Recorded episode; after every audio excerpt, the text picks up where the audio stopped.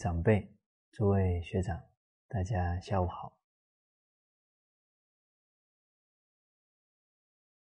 我们接着啊，上一节课一百零九句讲到的“下之事上也，不从其所令，而从其所行”。啊，下属啊，都是啊，会观察啊上位者啊是不是言行一致啊，啊，他才能够佩服啊，才能够啊。服从，而接下来讲到呢，上好事物，下必有甚矣。上级啊，爱好某一个事物啊，啊，他的下级下属啊，可能会更超过他的爱好。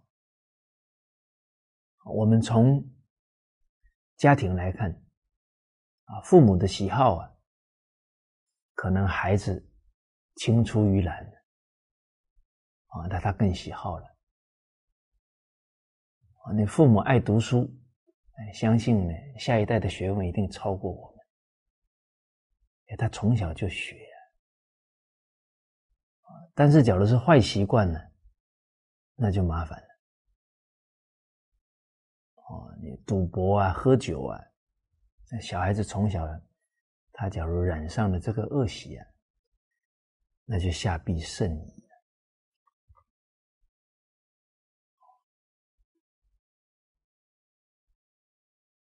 老师教学生啊，老师好的风范啊，学生从小记在心上效法，那他以后的成就可能超过老师了。啊，其实我们现在跟古圣先贤、跟师长学习。啊，把他们最难得的德行风范，我们全权福音在心中啊，那我们的成就啊，啊不会比古圣先贤低哦。啊，因为古圣先贤跟师长啊，他们是把一生修学的智慧啊。和盘托出啊，啊，提供我们来学习。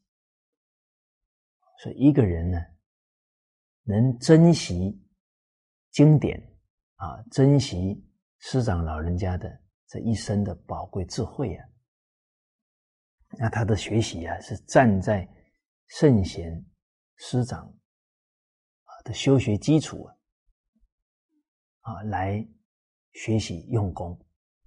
那他会少走很多弯路啊！所以最有福报的人呢，就是老实听话的人。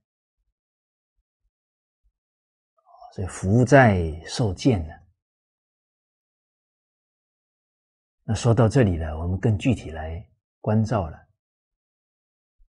啊那经典还有师父教诲的哪一句呢？我们不可虚理也。随时可以提起来，啊，想到这里啊，就找出来了。我们为什么进进退退？因为啊，很可能呢，没有一句是真正实时放在心上。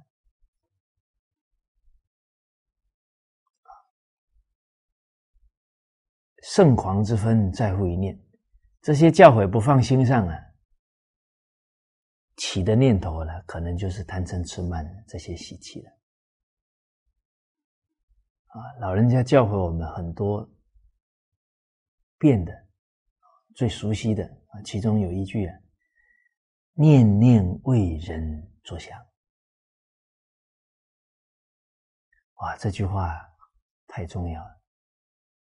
我们最严重的就是自我太强，没有这一句啊。我贪，我嗔，我痴，我慢，我疑，随时在起作用。念念为对方想了，我放下了，贪嗔痴慢疑啊，就淡了。马上啊，自己的身心啊，感觉不一样，烦恼就少很多。所以人在修学的时候没有法喜啊，铁定没有一句师傅的教诲啊，经典的教诲放在心上。好，这个都属于关照、勘验自己。实在讲啊，要这样子来关照自己啊，不自欺才打得破。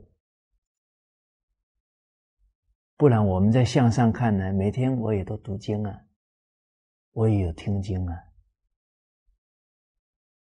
但修学是重实质，不重形式啊。你真正落实多少，那是才是我们的受益处了。好，好，所以真的珍惜。经典珍惜师长的教诲，啊，我们会少走很多弯路。哦，那体会得了，体会到了，就要百分之百不打折扣的去落实它。哦，比方师长讲的“处逆境，随恶缘，无成慧”。就真的去做啊！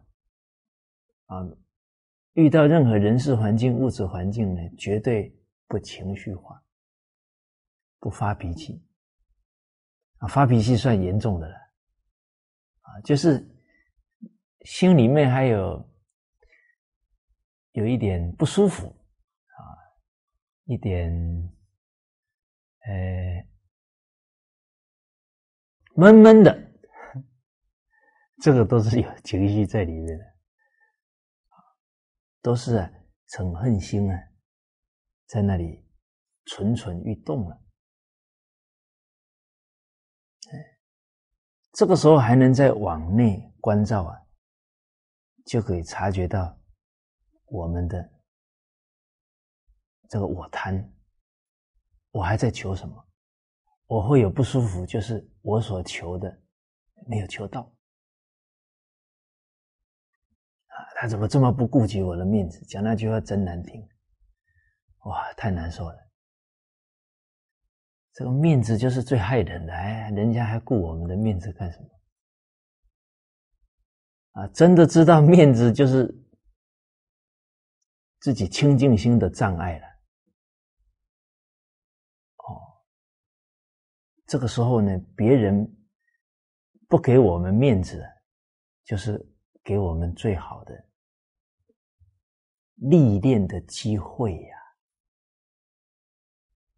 啊，你真想要成就自己了，那这些境缘来的时候，你反而会感谢对方。哎，他的考验才让我们发觉我们的问题。所以人呢，真想成就了，就会感谢境界的考验。假如不真想成就哦，就会觉得啊，没办法，反正每天都要遇到，就考吧，啊，就就再看吧。所以人生感恩心的人呢，啊，是真正的能把一切人呢都当做老师。啊，只有自己是学生，都是来考验我、来成就我唯有这样的存心啊，才能真正面对一切人事物，才能心平气和。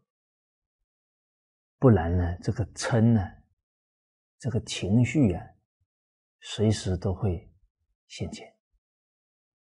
啊，情绪一现前呢，我们之前的功夫啊，就全部都破了。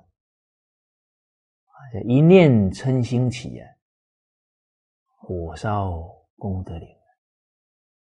一念嗔心起，人的情绪一起来，那个一个一个不妥当的念头就相续不断，叫百万障门开了。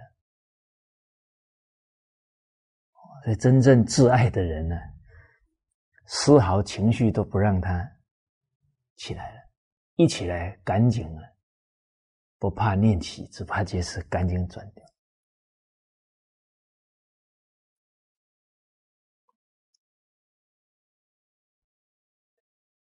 好，这一句呢，用在君臣关系啊。历史当中有提到呢，楚王好细腰啊，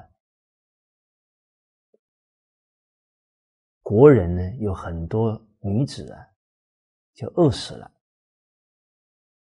楚王喜欢细腰的女子啊，这些女性呢，就为了投楚王之好啊，可能想说会不会有机会被选到王宫里面去啊？那要细腰就是少吃了，结果很多人就饿啊，饿到最后就生病了，甚至饿死的情况啊都出出现了。所以这个是上有好者，下必甚焉的一个例子了。人在团体当中啊，当领导啊。是个缘分，也是个福气。那这样的缘分呢？啊，应该呢，期许自己啊，啊，珍惜这个缘，给团体的人呢，好的启示，好的人生引导。哦，哎，这是一个当领导者。非常可贵的态度，而领导者的一举一动啊，确实对底下的人影响很无形。比方这个领导者呢，讲话特别大声呢，到他们团体的办公室呢，可能呢，讲话声调不知不觉就大起来了。哦，或者呢，这领导脾气大呢，哎，底下的人脾气也挺大。我的观察呢，很可能是啊，一种情绪的传递啊，上面的人脾气大了，啊，底下的人一接收到呢，敢怒不敢言憋着，憋到最后呢，找机会就发了，是吧？哦，哎，遇到同仁或者遇到又是他底下的人，可能他又他的脾气也就发出来，真不容易啊！不发脾气真不容易啊！我听到一个故事啊，给我启示也很大啊。有一个爸爸，他孩子还挺小啊，在一岁左右啊，他就很急了。啊第一次当爸很着急啊，把他儿子抓起来，叫爸爸，叫爸爸。哦，巴不得他马上就会讲。后来他孩子啊，稍大一点呢，讲话比较顺畅了。啊，突然有一天呢，啊，他父亲看到呢，他儿子在外面玩了，啊，把那个鸡抓起来，叫爸爸，叫爸爸。哦，这个小朋友什么时候学会了，他爸也不知道。好，无形当中啊，都在影响。其实我们能影响人，我们就必须要很慎重的来经营这个缘分，这是负责任的态度。啊，所以做之君，做之亲，做之师啊。因为这君亲师的角色呢，啊，对孩子、对学生呢、对下属的影响都比较大，啊，上行下效，哦，所以扮演这些角色啊，自我要求要高啊，啊是非常合理的，因为影响力越大呢，本身自我的要求就要越高。所以，为什么以前的天子啊，他严格到什么程度？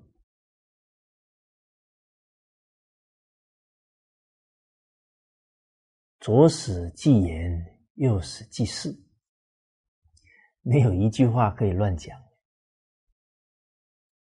哦，诸位学长，假如从现在开始，你连一句话都不能乱讲，好不好？很多人说哇，那多痛苦！你们让我开开玩笑吧。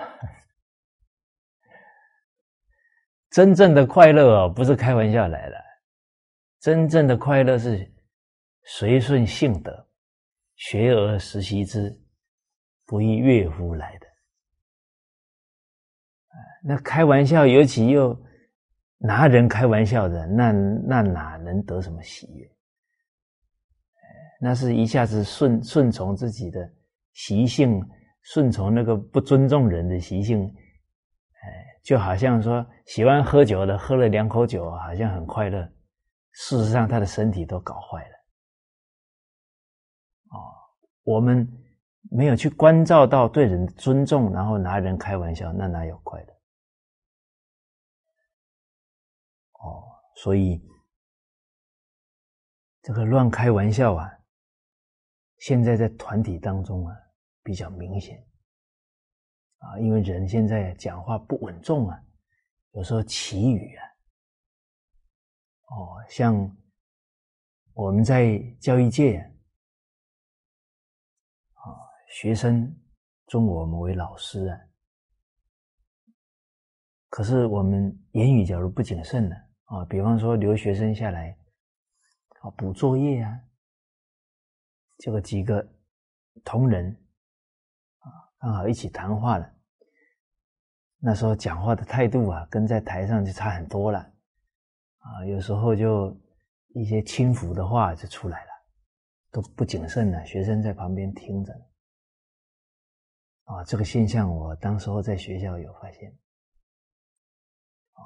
我得给那个同仁使使脸色，哦，让提醒他，学生在旁边呢，不可以讲这种话。啊，有时候死半天呢，他看不懂。包含呢，当父母、当长辈的人，现在也不敏感，啊，都觉得很好玩呢。其实那个祈语啊，那个轻浮啊。那个不庄重啊，都给孩子不好的影响。我们现在也这些道理不搞清楚啊，可能天天在造孽了。这下一代都被我们带坏了。所以受过传统文化教育的人啊，他当长辈呢，一言一行啊，都想到呢要给。当下的这些孩子好榜样，哦，不能给他们不好的影响。有这种心境呢，才有做长辈的资格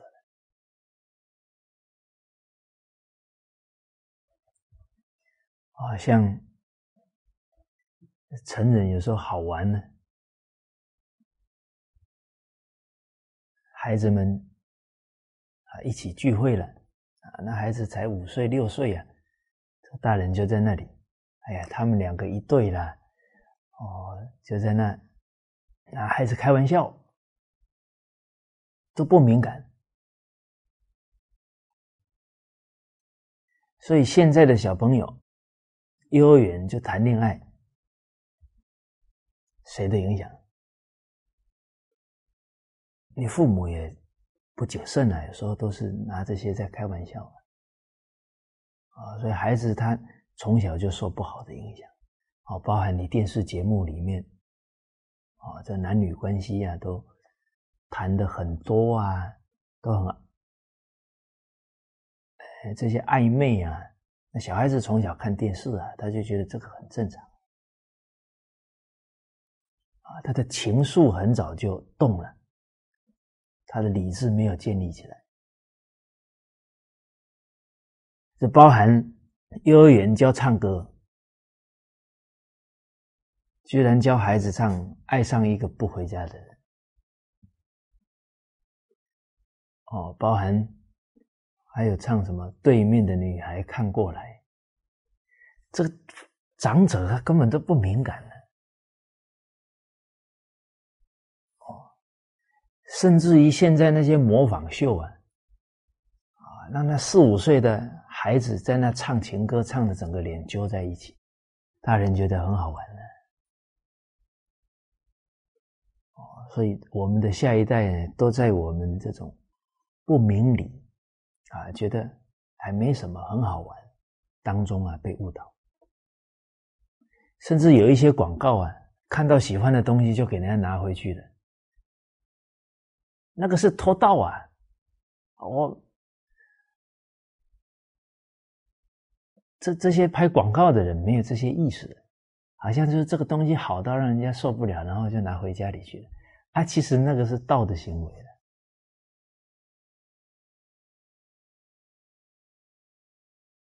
所以孩子他很单纯，他随时在学习啊。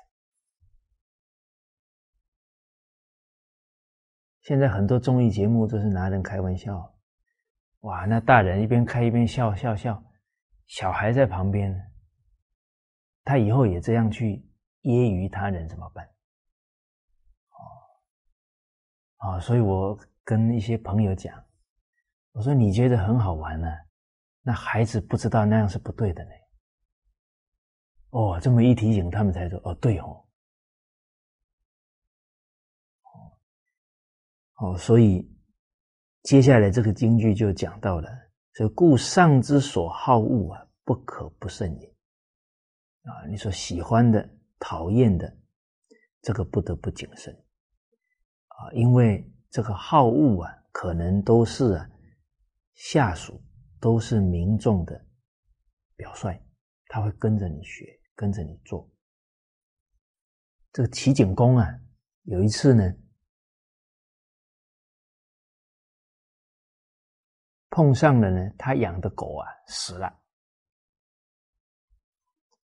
结果他就给身边的人交代啊，说呢给这个狗啊办个告别式，哦，然后呢还帮他呢用那个棺材，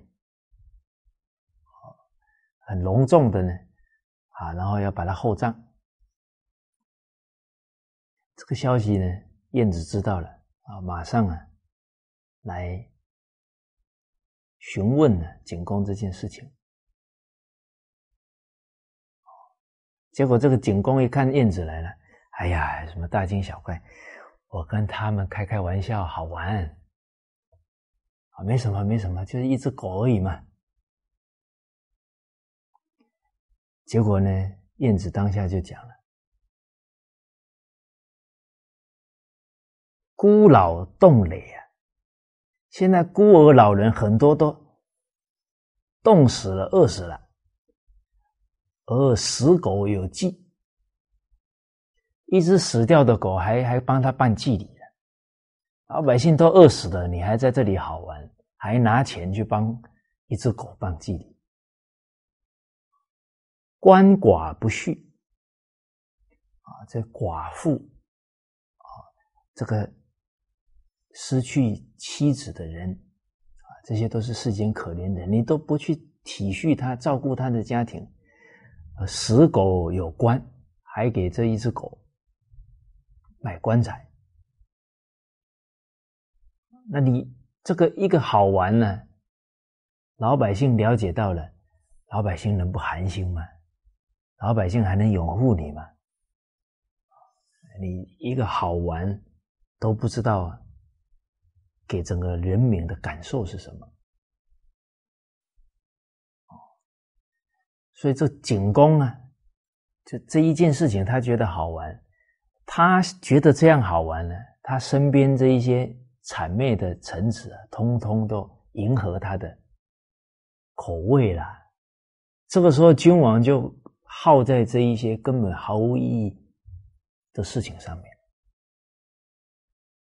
所以忠臣都是来劝谏的忠言逆耳，这佞臣都是陪他放纵这些嗜好的人。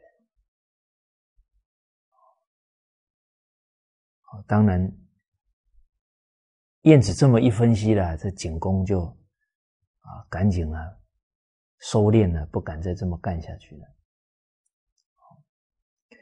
哦，所以这个上位者的好恶啊，底下的人都会有回应。哎，今天为什么会有魏征？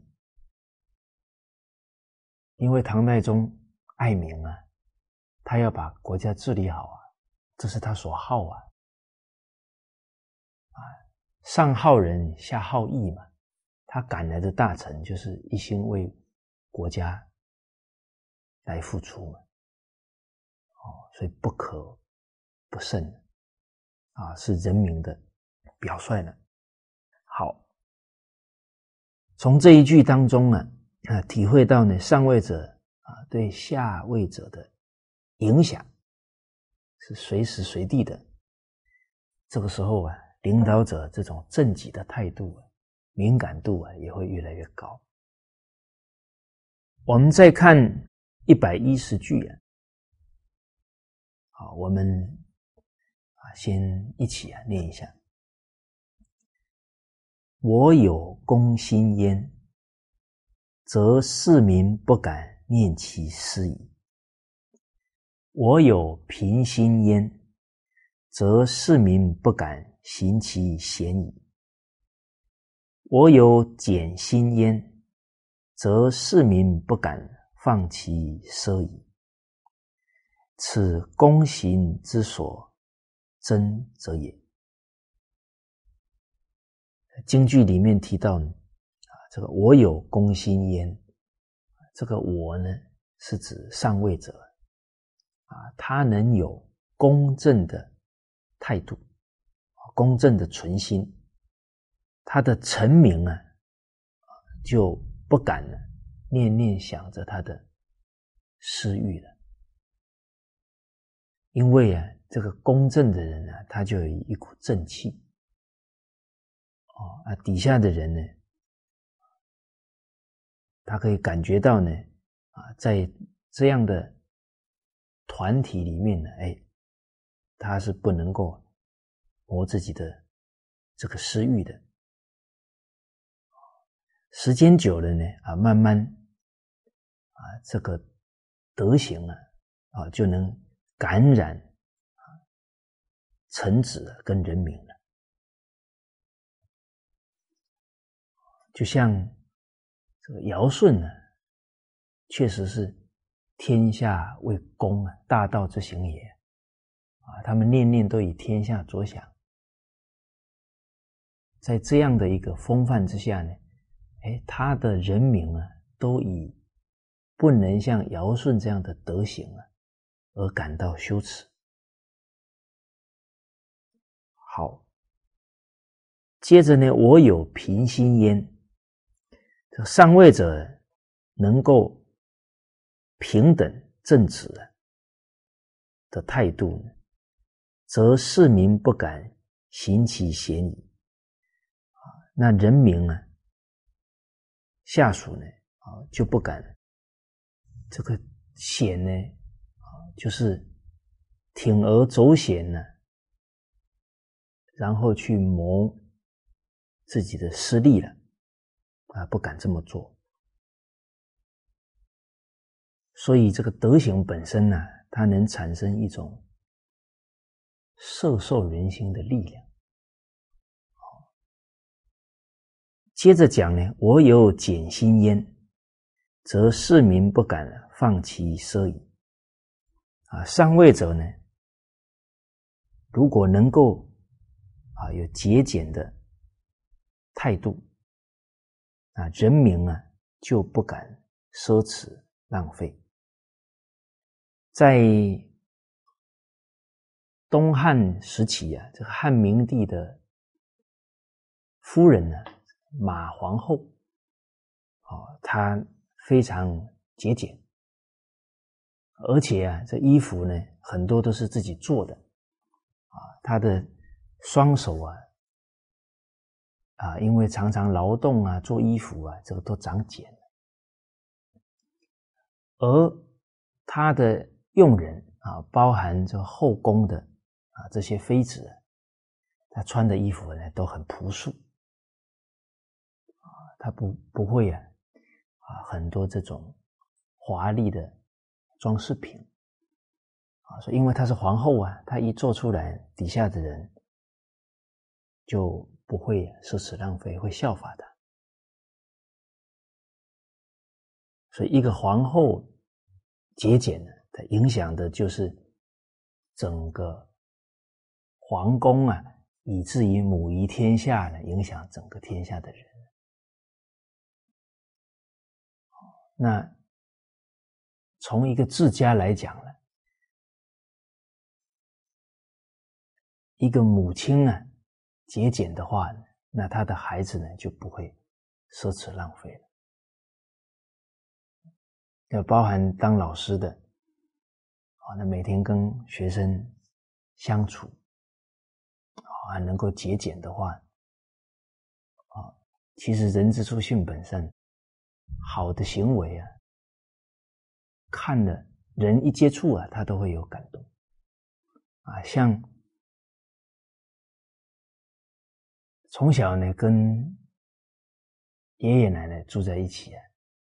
我奶奶呢是很节俭啊，当时候看老人家呢，一张卫生纸啊分三四次用啊。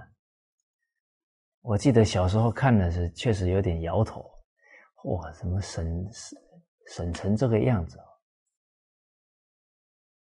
很奇妙呢。虽然在那里摇头啊，但是呢，还是很佩服啊。这后来自己长大了，赚钱了，哎，反而就很舍不得乱花钱。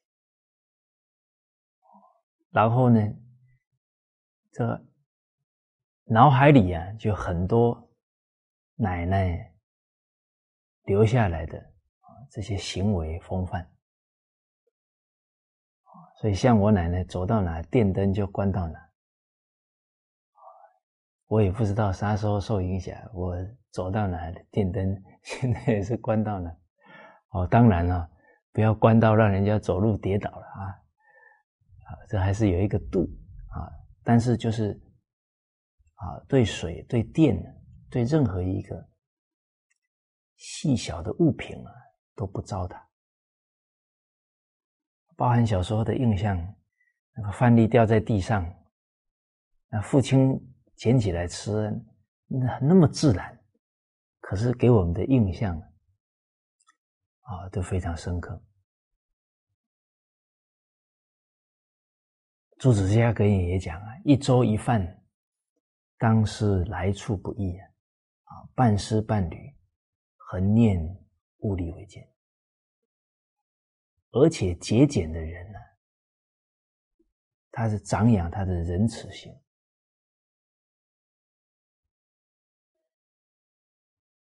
节俭呢，省下来呢，可以让更多的人用，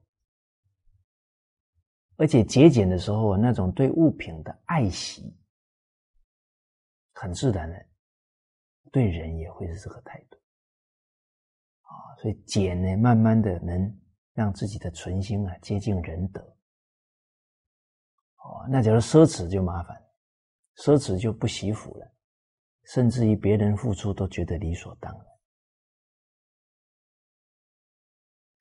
啊，接着讲呢，此功行之所争者也。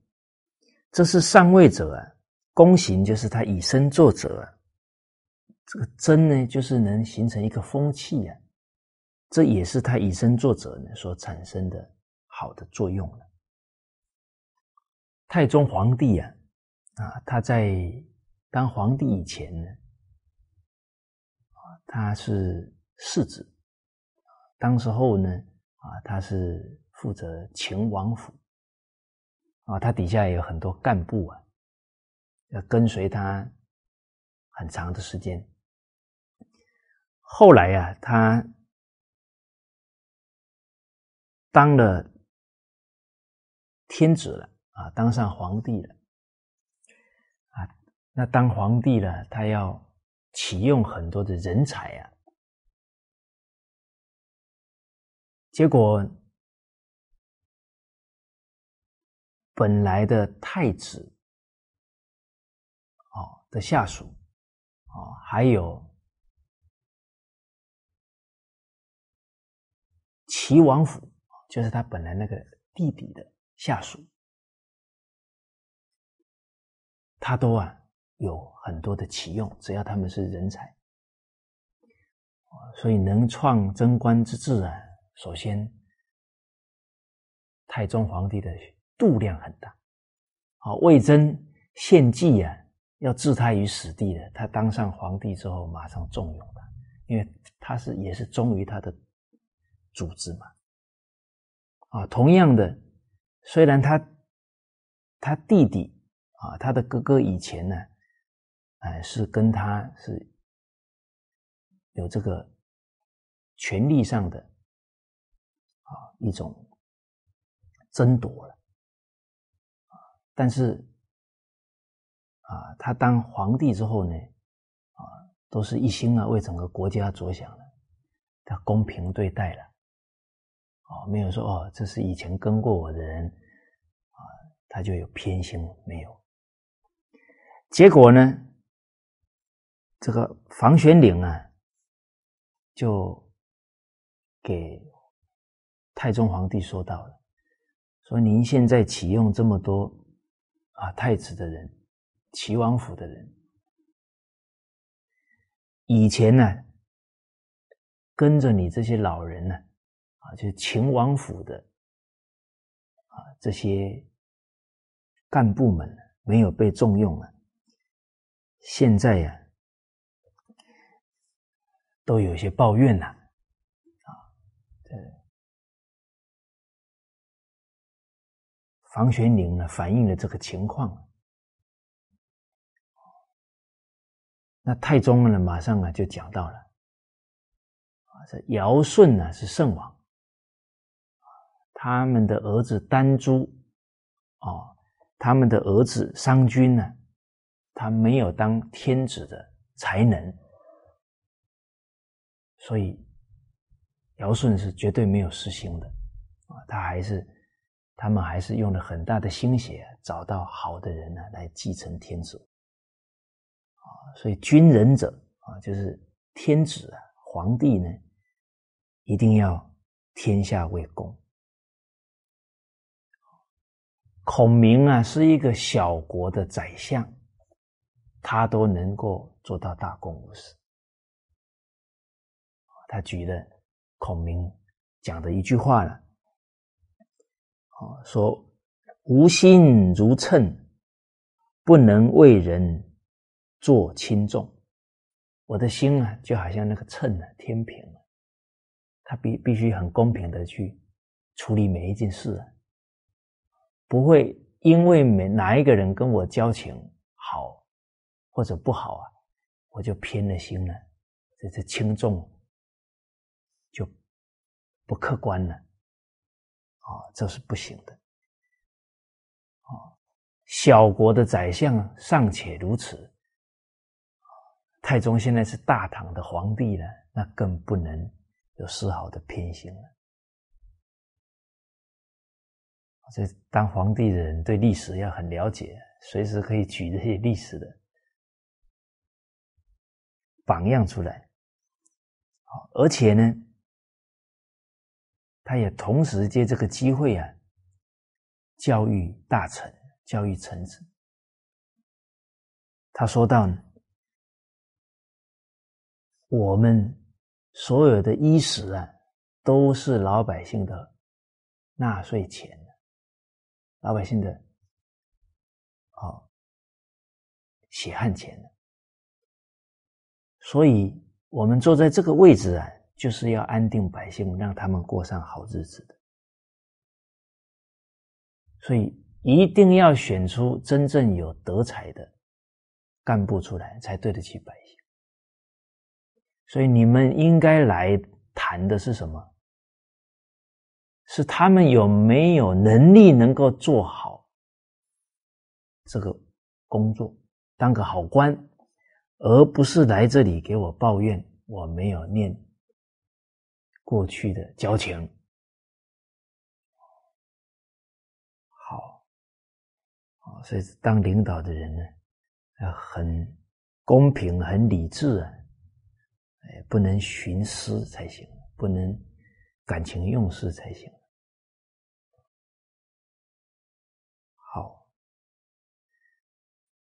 哦，所以这个太宗啊，也是很念情义的人，但是他在处理这些公事还是非常冷静。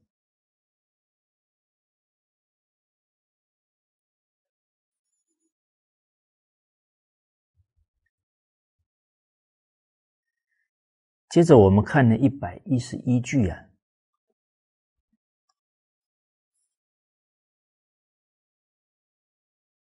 啊，我们一起念一下。太公曰：“将有三礼，冬日不拂裘，夏日不操扇，天雨不张盖目，名曰三礼也。”我们看到这个礼呀，要有一个正确的认识，它不是限制人，不是要求人，而是这个理都是通达人性的。我们遵循这个理，我们就可以啊，慢慢的恢复啊，啊，我们的性德。啊，就像一个为人子，他能守啊对父母这些礼，那他的德日进了。所以这个礼是成就我们的德行的，绝不是来限制我们。啊，包含这个礼啊，是在军队当中都是通达人性的。啊，因为在。军队当中啊，他们要出去打仗啊，这个都是生死攸关的，所以将帅要能跟啊这些士兵们呢，都是不分彼此团结在一起啊，他们才能够打胜仗。所以姜太公说到了，啊，将帅呀，要首先呢遵守这个三礼，好的礼法，啊，哪三礼呢？冬天不穿皮衣，啊，不服裘，裘是皮衣啊。夏日不操扇，夏天啊不持扇子。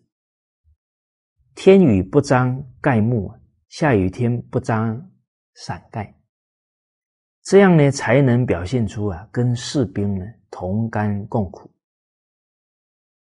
啊，这就是啊将帅所遵守的三礼。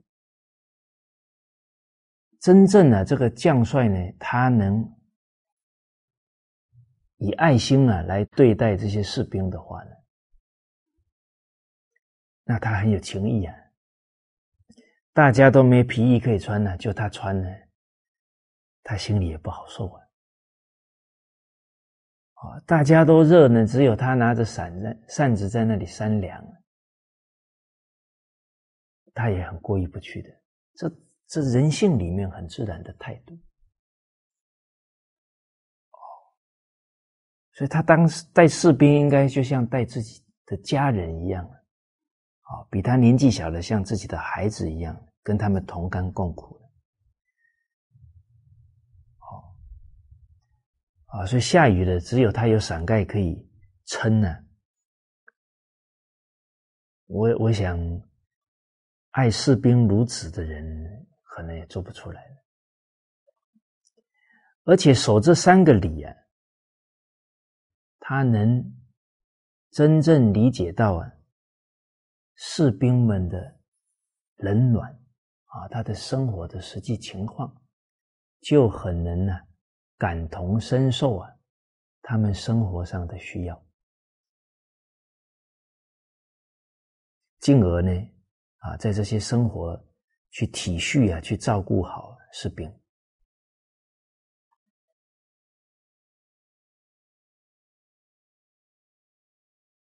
在宋朝啊，有一个名将啊，叫曹彬啊。他确实啊能够体恤啊他的士兵啊。有一次啊，刚好有一个士兵犯错了，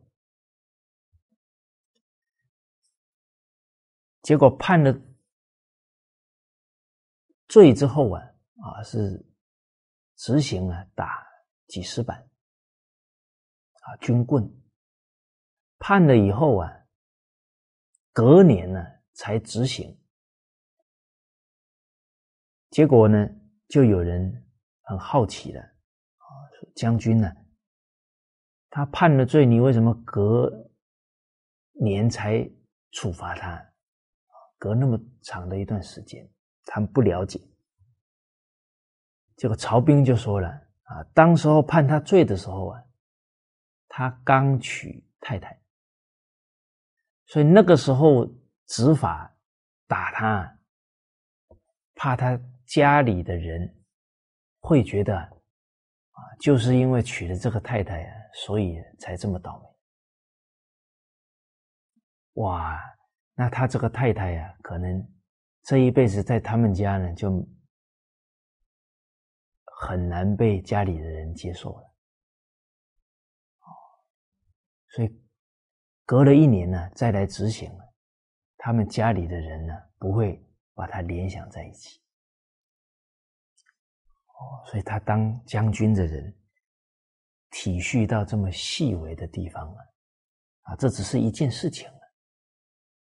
假如在更多生活细节，都是这样子去体恤士兵呢，那真的都是上下一心了，啊，来为国家了。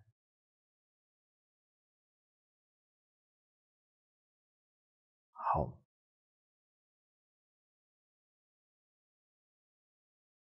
而孟子啊，啊，在他的教诲当中呢，也有提到，夏商周啊，这三代能够得天下的，都是以以仁慈心啊得天下，其失天下以不仁。所以，仁不仁慈啊，是得天下跟失天下的关键。啊，能不能设身处地啊，也是失人心跟得人心的关键所在的。所以这个理啊，它都是啊，体恤人心啊，通达人情，进而能够啊，将帅做出榜样来啊。能够凝聚人心的得人心。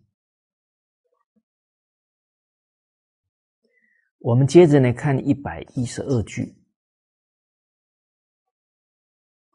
好，这一句啊，我们在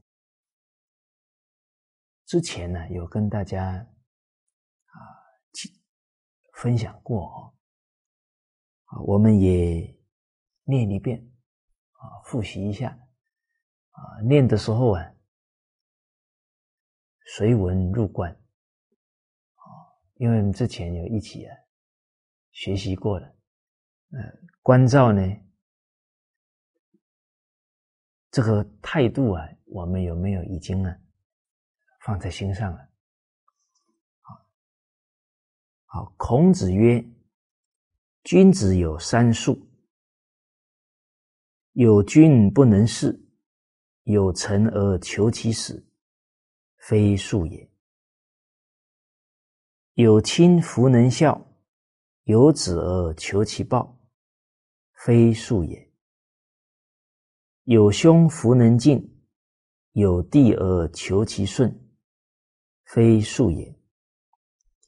是能明于三术之本，则可谓端生矣。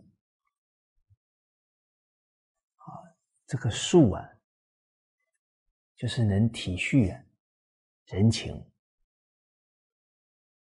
自己没有做到啊，去要求他人呢，这在人情上啊，人家是没有办法心悦诚服的接受的。好，所以啊，这一段话当中呢，啊，我们要求下属要求孩子啊，要求弟弟啊，以至于要求另一半，要求朋友啊，在这五伦关系当中啊，我们要去要求的时候呢，首先反思，啊我们自己呀，有没有先做好了？哦，这个都是术道了。而且呢，不止呢，要这么去关照啊。面对自己也做的不到位的地方啊，要严以律己；面对别人还没做到位的地方啊，要宽以待人。哦，这个也是啊，通达人性的态度。因为啊，人太容易啊。原谅自己了，所以得严以律己。啊，比方我们亲戚朋友有错了，啊，那你几天呢就耿耿于怀，啊，甚至批评啊、啰嗦了好好多次。但我们回想一下，我们一天犯几次错？很多次啊，可是我们都没有这样来要求自己。所以，确实啊，这严以律己、宽以待人，这个也是都是通达人性的好教诲啊。啊，宽以待人啊，别人有犯错了，我们能包容啊，然后能自己先做好样子，把人的惭愧心啊唤起来。那惭愧心唤起来呀。那是很自然的性德流露，它是自动自发的，跟我们严苛了、指责了的态度去对待他，那不一样的。那没办法，你这么要求了，他不干也得干给你看。但是可能阳奉阴违了，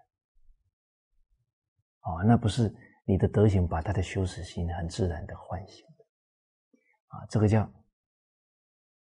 导之以正，齐之以刑啊，明免而无耻啊。你是严严苛的要求他，他只是想着啊，不要被你处罚了，但是他不见得有羞耻的心啊。所以我们自己做好，然后又宽恕他人。啊唤醒的是人的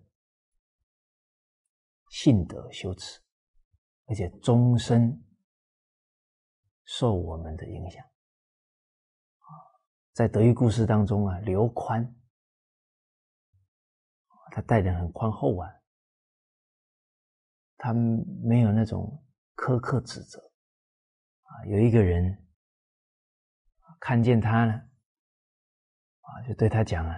你这头牛是我的，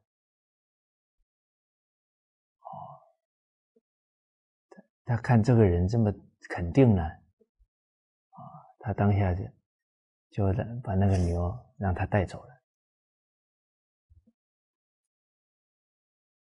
结果呢，后来这个人呢把牛牵回去了，发现呢，他搞错了，他们家的牛回来了。哇，就很对这个刘大人很不好意思了，赶紧把这个牛啊还给他，去向他请罪了。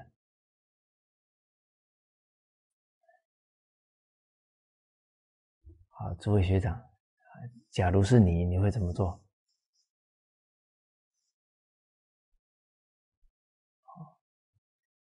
哦。里面一一股怨气啊，终于可以发一发了啊！骂他一顿。哦，这修养处在这里哦，人家错怪他了，内心一点情绪都没有，度量大。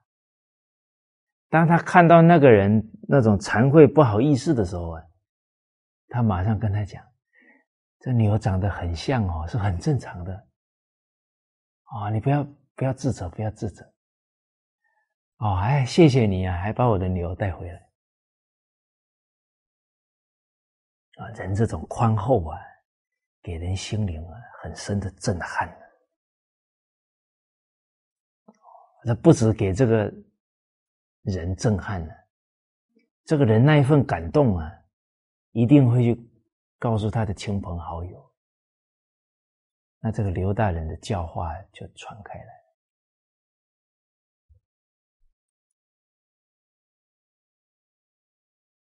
后来呢，他的太太。觉得呢，好像看她丈夫一辈子啊没有生过气呀，就想了一个方法，要是是看能不能让他生气呀，啊，就交代他的婢女，有一天呢，端上羹汤啊，烫的羹汤啊，啊，刚好他要上朝以前呢，要端给他喝。这故意啊，把这个羹汤给打翻了。那上朝前穿的是朝服啊，哦，马上就要上朝去了。结果一打翻呢，就把他的朝服给搞脏了。啊，当下刘宽啊，扶起这个婢女，问他说：“你的手有没有烫伤了？”我说：“不简单呢。”人的德行啊，修养啊在哪里勘验呢？这遇到事情的第一念，那个骗不了人的。他假如有把朝服放在心上啊，那第一念不可能是为那个婢女着想的所以真的是没有为自己想，念念就是为对方着想。我想，这个他这个仆人呢，这一辈子都效法学习他，被他感动了。哦，好，当然他太太以后也不会做这种事情了。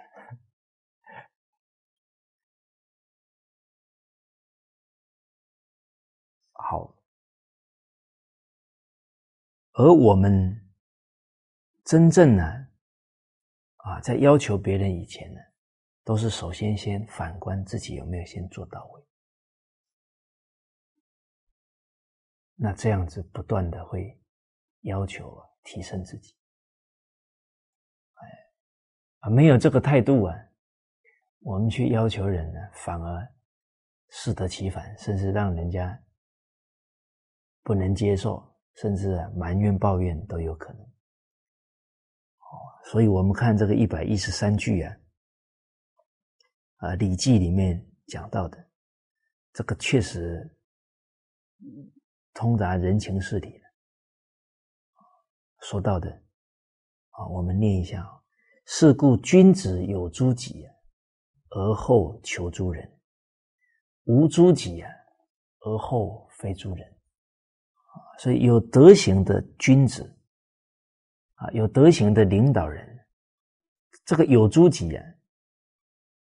啊，有之于己，啊，就是自己有了这个好的德行善行了，而后求诸人，啊，然后他才带动别人行善，啊，自己没有做到以前，不先去要求人。我们现在确实啊，也是善心，啊，遇到好的教诲啊，遇到。老祖宗这些文化很好，哎，都很希望啊，别人也能学到，啊，介绍给别人，这是好心。而我们去介绍别人的时候啊，很多教诲呢，可能我们自己都没做到，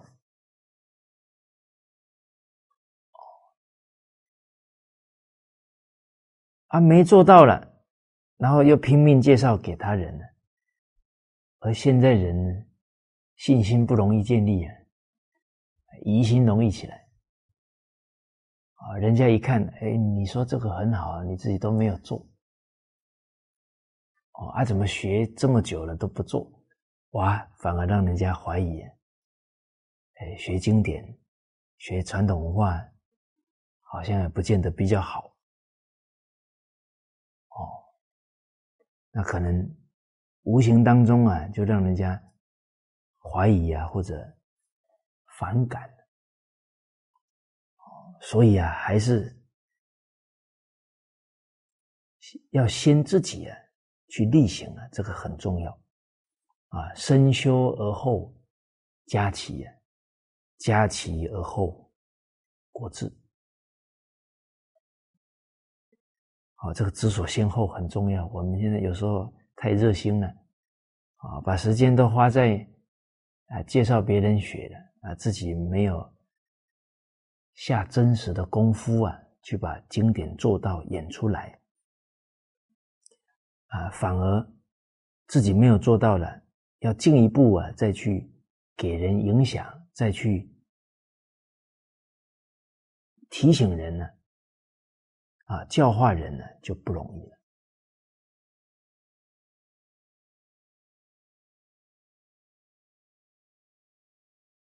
接着讲呢，无诸己啊，而后非诸人。啊，无诸己就是自己啊，没有这些不好的恶行了，然后再啊禁止别人作恶。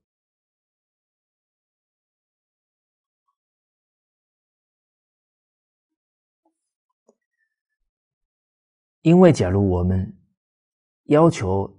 对方的，我们自己也有这样的坏习惯了，那当然对方是不能接受的。哦，啊，就像我们让孩子孝顺啊，可是当父母的人不孝啊，你去要求他，他不能接受的；你去指责他，他也不能接受的。啊，有一句成语啊，叫五十步啊。笑百步啊，这个人家是很难服气的。所以这一段话呢，也是提醒我们呢，啊，时时要反求诸己。啊，在中庸当中啊，有比喻啊，这君子处事的一个态度啊，反求诸己的态度啊，用射箭呢来做比喻。啊，哎，今天我们射箭呢，没有能射准的，啊，失诸真骨啊，那反求诸其身，就反省自己的射箭的技术不好了，哦，那不能啊怪啊风太大了啦，哦，还是怪啊这个弓箭不好啦什么的，就把责任推给。他人啊，或者推给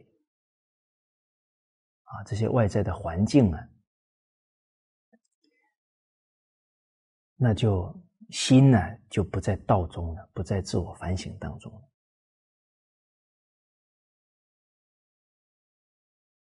在清朝啊啊，清朝有康乾盛世啊，啊我们。在处事待人当中啊，冷静呢去感受啊，我们要去影响身边的亲戚朋友啊，都很不容易，更何况是教化了全国百姓啊，创造一个盛世啊，那个德行都是圣德才做得到啊。所以我们看太宗皇帝，看康熙皇帝，那不得不佩服啊。而康熙皇帝呢，确实啊，在地形这个反求诸己啊，做得非常好啊。他在位六十一年了啊，他晚年的时候呢，也常说到啊，只要发生地震了。发生水灾了，旱灾啊，他绝对啊反省自己啊，会降下这些灾啊，呃，是自己德行不好啊，哎，忏悔啊，啊，啊，到天坛认错祈福，很快的呢，这个灾难呢就化解掉了。啊，他们也是声明啊宇宙人生的道理啊，就像上书提到的啊，做善降之百祥，做不善降之百殃啊。有这灾祸出现了，他是一个国家领导人。他首先反省，老百姓就效法他了，啊，进而呢，赶紧去带头行善，灾难化掉了，啊，他没有指责任何人呢，自己先反省，好，而且他提到啊，上位者呢，常常呢，啊，要管理人呢，啊，要训导人呢，首先呢，也应该先。啊，从啊严格要求自己开始做起。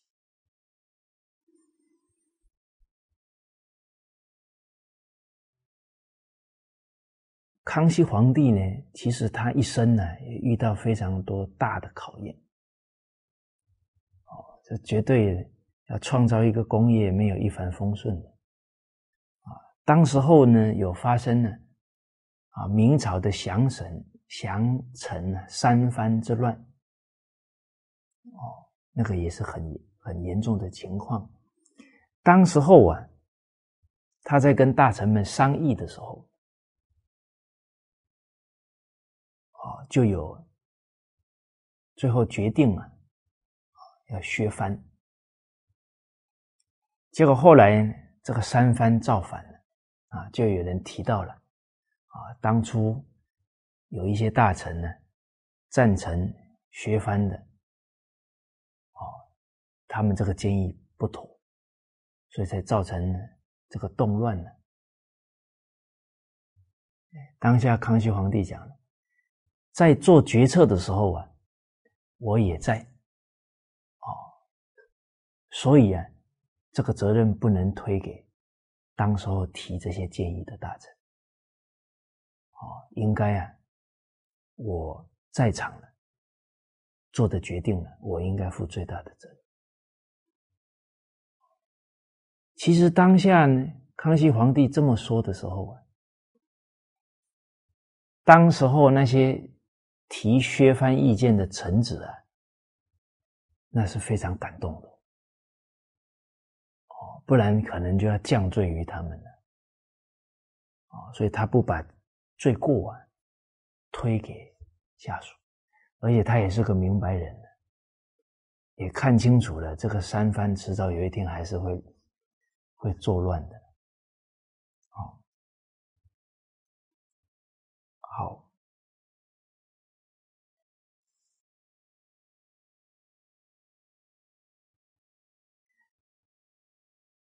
所以一个领导者啊，在状况出现的时候啊。能反求诸己啊，那大家学到的是德行，是正确的处事态度。假如情况出现的时候没有反求呢，反而是指责啊，那可能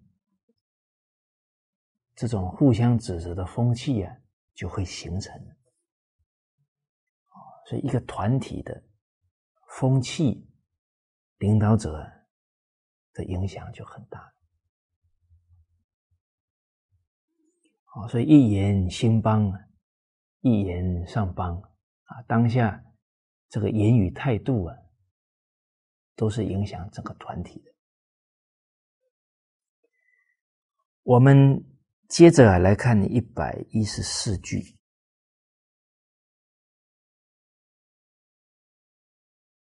好，我们一起念一下：君子能为可贵。不能使人必贵己，能为可信；不能使人必信己，能为可用；不能使人必用己。故君子耻不修，不耻见污；耻不信，不耻不见信；耻不能，不耻不见用。是以不诱于欲，不恐于匪，率道而行，端然正己，不为物清澈，夫是之谓成君子。哦，那这一段啊，最后讲到的啊，能够做到啊这些德行的。啊，是真正的的君子啊，真正有君子之风了。啊，我们看到一开始就讲了，君子啊，能做到啊，能为可贵啊，能做出啊，值得人家尊重的事情，这个贵啊，就是值得人家尊重啊，而不是说。呃，地位高哈，能为可信，不能使人必信己啊，能够做到值得人家信任的行为，但不能要求啊，不能说让别人必定要信任自己啊。其实这一些教诲当中呢，君子啊，都是要求自己。不要求他人，而且呢，处事也很豁达，啊，岂能尽如人意啊？啊，但求无愧我心。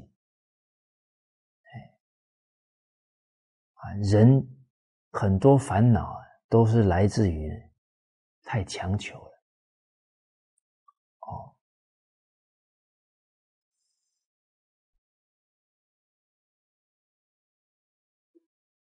所以，我们今天希望别人尊重我们，首先我们要做出值得人家尊重的行为出来。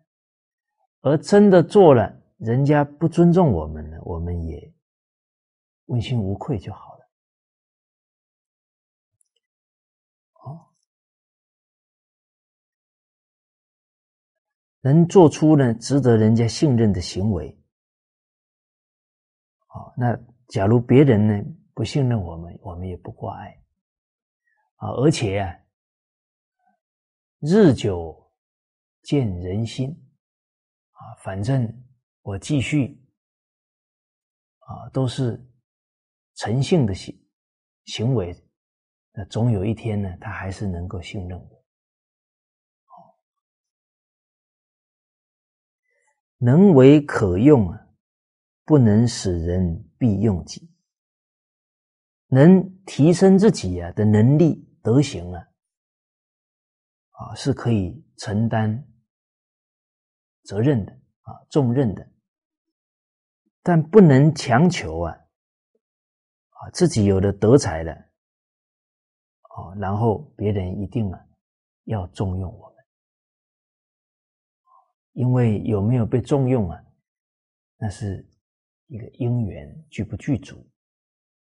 啊我们有德才，人家不用了，我们理得心安了就好。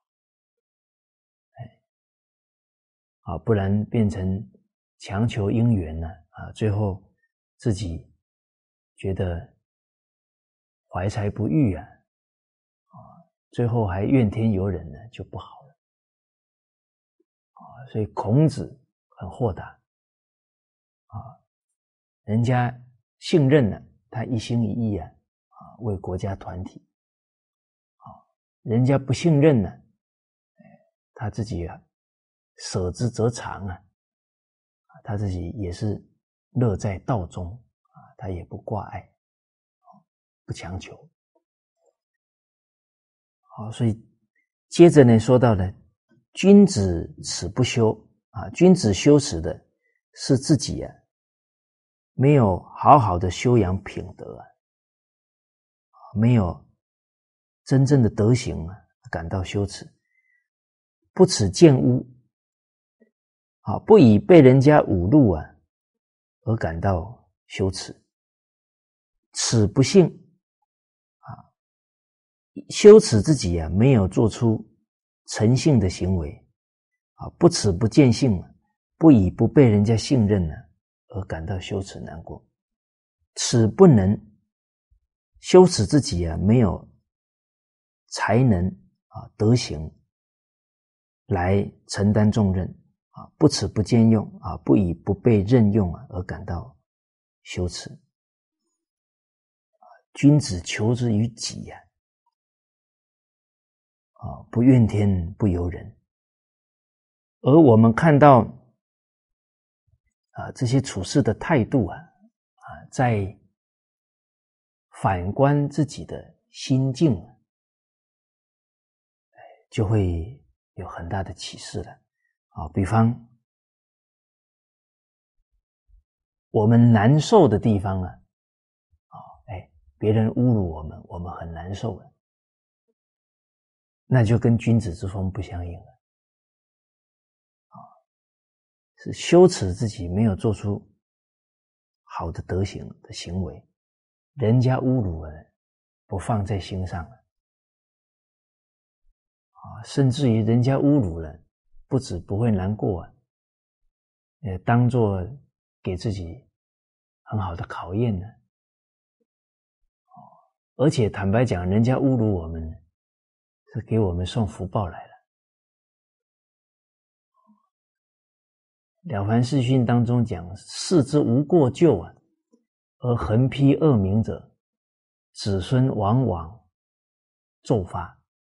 他的侮辱不是事实啊，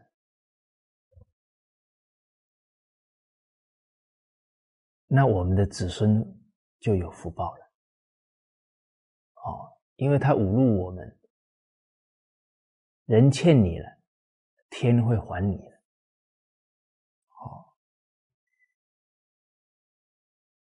所以被人家侮辱了，不觉得羞耻，不觉得难过，而且当做呢福气来了，哦，那真的呢，当下呢处事的态度可以事事是好事啊，人人是好人。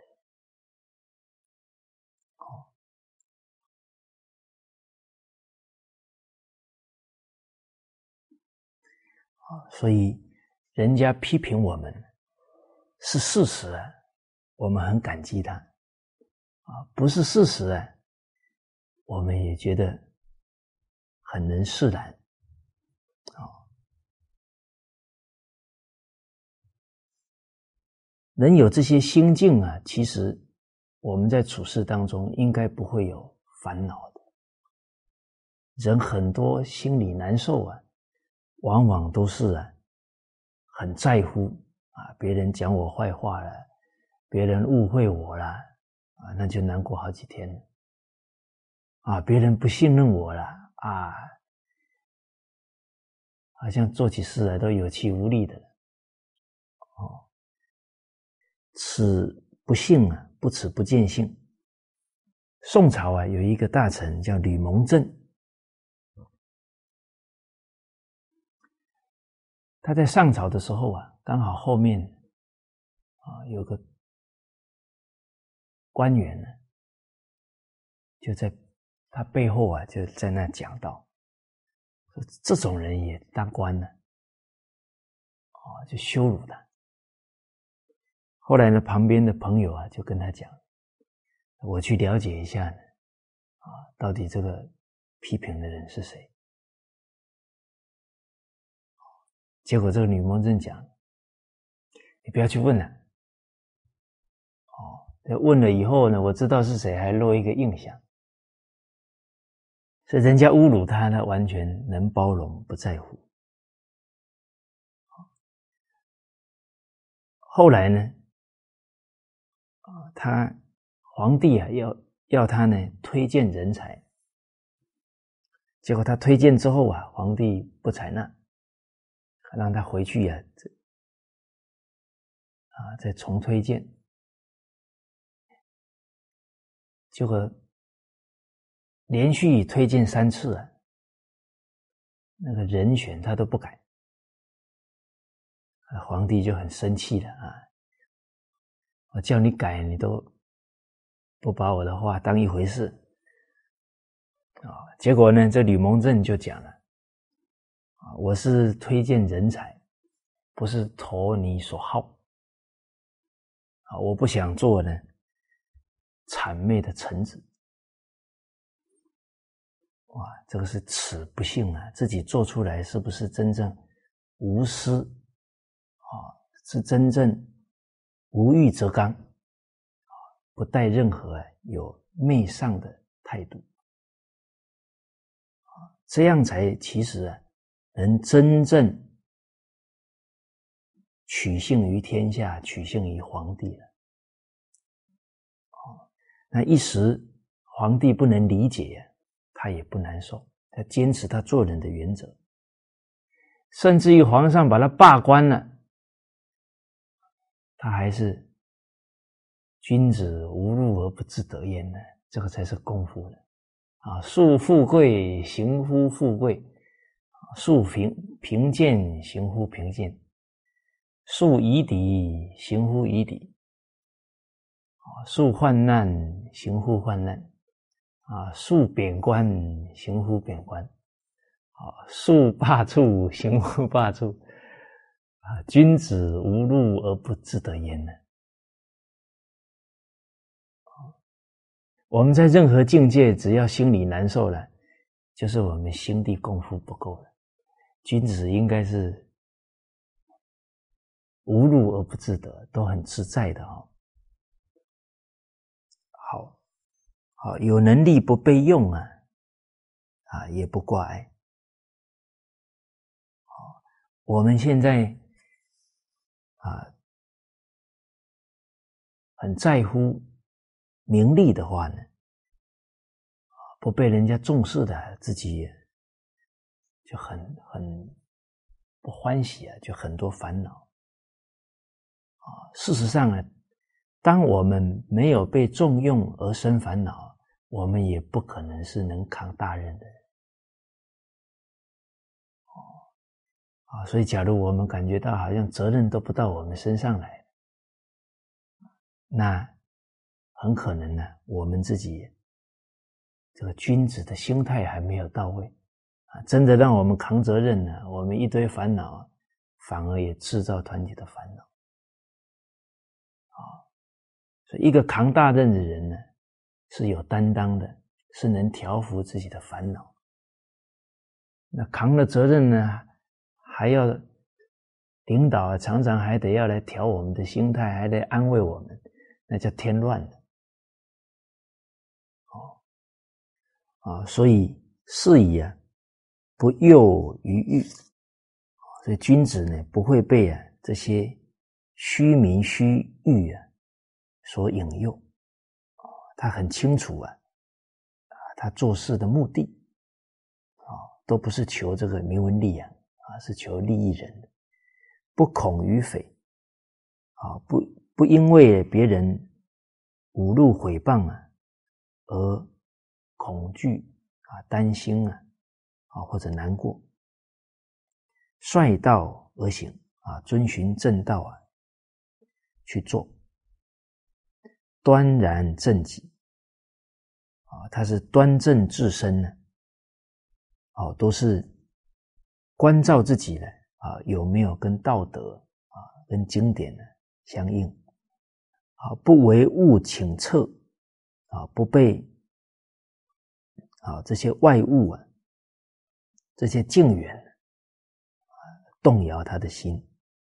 啊，夫士之谓成君子啊，这样。的修养啊，啊，处事的态度啊，啊，才可以称得上是啊真正的君子。这个不为物清澈啊，啊，真的遇到任何境界啊，心都不会动啊。这个不做到无欲啊则刚呢，是不大可能。而人。会被境界所转呢，他还是有自私自利在啊，太在乎啊自己了，哦啊，假如能把自我放下了，那这些这个贪嗔痴慢的习气啊，就能不起作用了。所以学君子啊，首先呢，要学习啊，把自我放下来，哦，能够啊。时时处处呢，为对方着想。时时处处啊，啊，尤其是当领导者的话，啊，为团体，啊，为国家社会着想。啊，我们学习传统文化的人，啊，我们能够提醒自己，随时随地啊，啊，是学传统文化的好榜样。自己的心啊，就常常能稳得住啊，啊，不能啊被境转了啊，不能给人家坏的榜样看，啊，好，那这一节课啊，就跟大家先啊分享到这里，好，谢谢大家。